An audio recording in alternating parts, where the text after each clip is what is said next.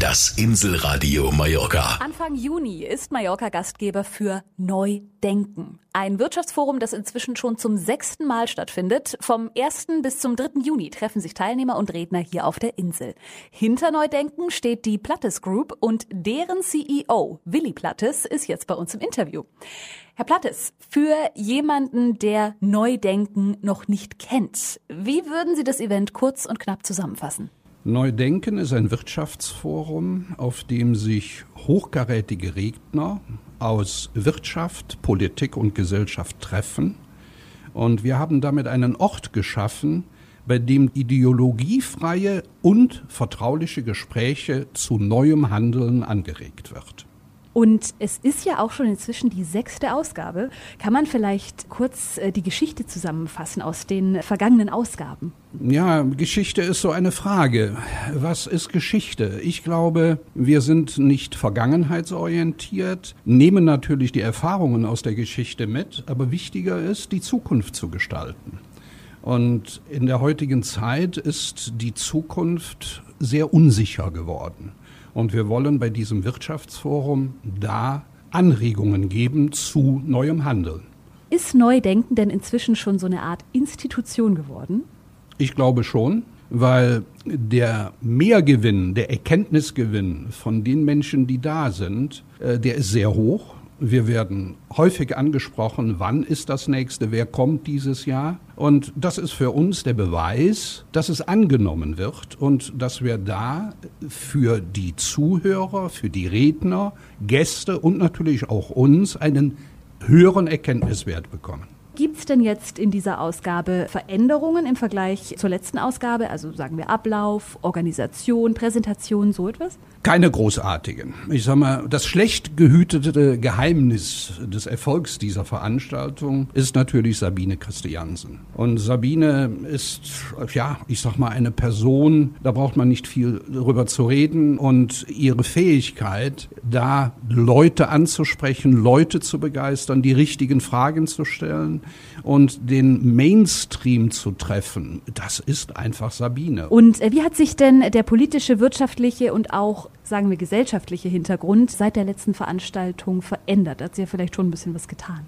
Wir müssen feststellen, dass wir eine Art tektonische Plattenverschiebung haben. Wir hatten viele Jahrzehnte mit der Transatlantikbrücke einen Weg zwischen Europa und Amerika, Südamerika und auch Nordamerika. Das hat das Wirtschaftsgeschehen auf der Welt geprägt. Jetzt müssen wir aber feststellen, dass sich der gesamte wirtschaftliche Bereich in den indopazifischen Raum verlegt. Also ich bezeichne das als tektonische Plattenverschiebung. Wenn man bedenkt, die G7-Staaten haben vor 15 Jahren 70 Prozent des gesamten Weltwirtschaftsvolumens erwirtschaftet und heute ist das unter 50 Prozent.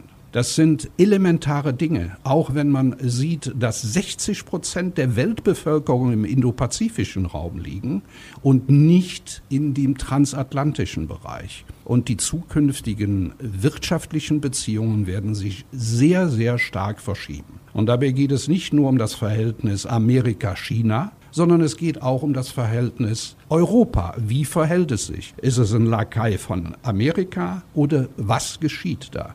Und als vorsichtig handelnde Unternehmer und Mitglieder der Gesellschaft sollte man sich diesen Fragen stellen und wir versuchen da ideologiefreie Antworten drauf zu geben. Spannende und wichtige Fragen vor allem.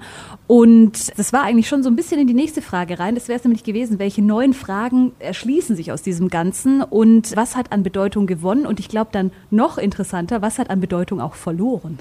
Also an Bedeutung hat zuerst mal verloren, dass wir uns darüber im Klaren sein müssen, dass wir wahrscheinlich über eine Art neue Weltordnung diskutieren müssen. Ob die nun eintritt oder nicht, wissen wir nicht. Aber ich zitiere hier einmal die Neue Züricher Zeitung, die sagt, dass drei Viertel der Menschen heute in autokratischen Systemen und nicht in demokratischen Ländern lebt. Das ist eine immens hohe Zahl. Also wir haben eine immense Veränderung und das hat sich in den letzten Jahren total verändert. Und auch durch Corona bedingt haben wir gemerkt, wie abhängig wir von China sind. Wir haben gemerkt die Abhängigkeit von Russland. Also Europa ist im Endeffekt in einer ganz schwierigen Situation und da die Zukunftsfrage zu stellen, ist spannend. Und jetzt haben wir diese ganzen Fragen aufgeworfen quasi. Was wollen Sie denn mit dem Event dann erreichen? Das Beantworten der Fragen? Also, was wollen wir erreichen? Auf das, was wir jetzt hier diskutiert haben, gibt es nicht eine Antwort, sondern da gibt es nur ein Meinungsspektrum. Und dieses Meinungsspektrum, das wollen wir fachbezogen und, ich wiederhole nochmals, ideologiefrei diskutieren. Und das ist ein ganz großes Anliegen. Denn durch dieses Meinungsspektrum, was wir da erreichen, zieht jeder für seinen Bereich, ob es persönlich ist, politisch oder beruflich oder unternehmerisch, seine eigenen Schlüsse. Es gibt nicht eine Antwort darüber. Und wir wollen die Meinungsvielfalt mit Menschen, die wirklich auch etwas inhaltlich dazu beitragen können, das wollen wir mit Neudenken, mit diesem Wirtschaftsforum erreichen. Und das haben wir bisher erreicht. Was war denn jetzt inhaltlich, sagen wir mal von der vergangenen Ausgabe, die wichtigste Erkenntnis und gibt es da irgendwas, was jetzt vielleicht auch fortgeführt wird in einem Teil 2 quasi ein bisschen? Kann man so nicht sagen. Die Welt ist in einem derartigen Umbruch. Eine Krise jagt die anderen. Es ist ja alles zur Normalität geworden. Die Krise ist zur Normalität geworden. Und jetzt einfach zu sagen, das ist eine Krise, die besonders ist. Da ist natürlich zu erwähnen der Ukraine-Krieg. Wie verhält sich Amerika? Wie verhält sich die NATO? Wird daraus etwas Schlimmeres entstehen? Die Taiwan-Frage ist eine ganz große. Deswegen haben wir auch einen Spezialisten aus China mit dabei. Also das sind alles die Fragen, die äh, uns bewegen.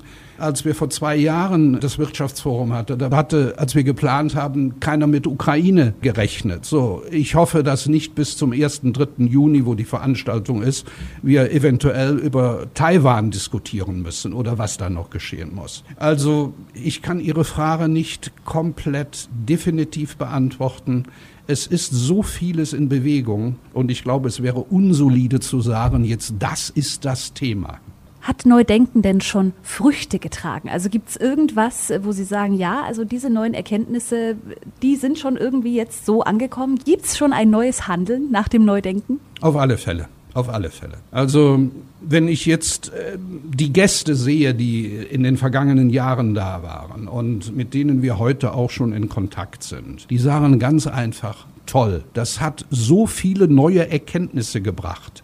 Das ist jetzt nicht der große Gamechanger, aber ich wiederhole da meinen Standardsatz. Man stolpert nicht über Felsbrocken, man stolpert über Kieselsteine. Und hier bekommen Sie beim Wirtschaftsforum viele Kieselsteine gezeigt, damit Sie nicht stolpern. Das soll die Hilfe sein, stolperfrei oder barrierefrei die Zukunft beobachten zu können. Hat sich denn die Chatham House Rule bewährt? Also Chatham House Rule hat sich sehr bewährt. Also letztendlich ist das ja so, dass die Redner, die da sind, nicht die Sorge haben müssen, dass sie morgen dann in der Tagesschau zitiert werden. Und dadurch geht man viel offener in Gespräche. Wir haben relativ wenig Gäste. Wir sind beschränkt auf 150 Gäste und das wollen wir auch nicht ändern. Aber damit ist auch die private Atmosphäre da. Die Gäste haben die Möglichkeit, mit den Referenten auch mal einen persönlichen Austausch zu haben. Nicht nur von der Bühne herab zu hören, sondern zu diskutieren, die ein oder andere Frage. Und das funktioniert nur, wenn die Leute, die da reden, wissen, dass das, was sie sagen, nicht nach außen getragen wird. Und diese Chatham House Rule, das wird auch akzeptiert von Ihnen und natürlich auch von den anderen Printmedien und auch Fernseh, äh, NTV wird mit dabei sein, auch entsprechend gewürdigt und auch geschätzt. Dann noch eine Frage, warum denn jetzt eigentlich der neue Standort? Also wir haben bisher eine wunderbare Veranstaltung oder wunderbare Veranstaltungen im Son Claret gehabt und jetzt sind wir in Son Vida ein ausgezeichnetes Hotel und die Eigentümerin und auch das Hotelmanagement freuen sich auch und geben uns Möglichkeiten, da auch die gesamte Konferenztechnik entsprechend zu nutzen. Und deswegen haben wir uns für den Standortwechsel entschieden. Und Sie haben hier auf Mallorca eine Kanzlei für Steuer- und äh, Wirtschaftsangelegenheiten. Wie kommt's dann zu Neudenken? Also warum machen Sie das? Also wir haben die Verantwortung äh, übernommen und ich glaube, das ist auch richtig so, dass wir nicht nur Recht, Steuern und Wirtschaft mit unseren Mandanten austauschen, um doch die richtigen Lösungen zu finden, sondern wir denken, das Spektrum ist weiter. Und wir berühren mit Neudenken ein Spektrum, was wir als Steuer- und Rechtsanwaltskanzlei so nicht abdecken. Aber es ist unsere Verantwortung, auch diese Bereiche, die außerhalb unserer Kernkompetenz liegen, dass wir die mit unseren Mandanten tauschen. Das ist für unsere Mandantschaft gut und das ist natürlich auch für uns gut, damit wir auch unseren Horizont entsprechend erweitern. Also das ist nach unserem Dafürhalten eine absolute Win-Win-Situation, die auch von unseren Mandanten und auch von den Gästen sehr geschätzt wird. Das Inselradio Mallorca.